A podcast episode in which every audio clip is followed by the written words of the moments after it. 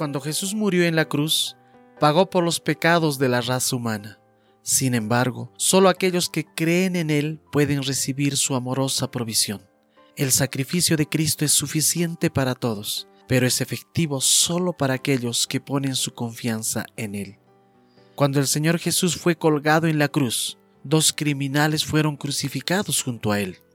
Uno de esos hombres está ahora en el lugar de los perdidos, el otro está con Cristo. Sus actitudes contrastantes hacia Jesucristo marcaron toda la diferencia. Uno de los criminales recriminó al Señor con incredulidad. El otro llamó con fe en Lucas capítulo 23 verso 42, Jesús, acuérdate de mí cuando vengas en tu reino. Y Jesús le respondió en el verso 43, Hoy estarás conmigo en el paraíso.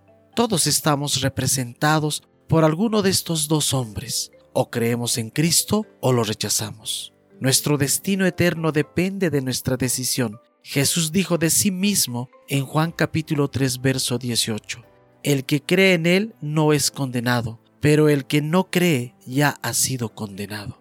Agradezcamos a Jesucristo por haber pagado todos nuestros pecados. Si no has confiado en Él, hazlo hoy.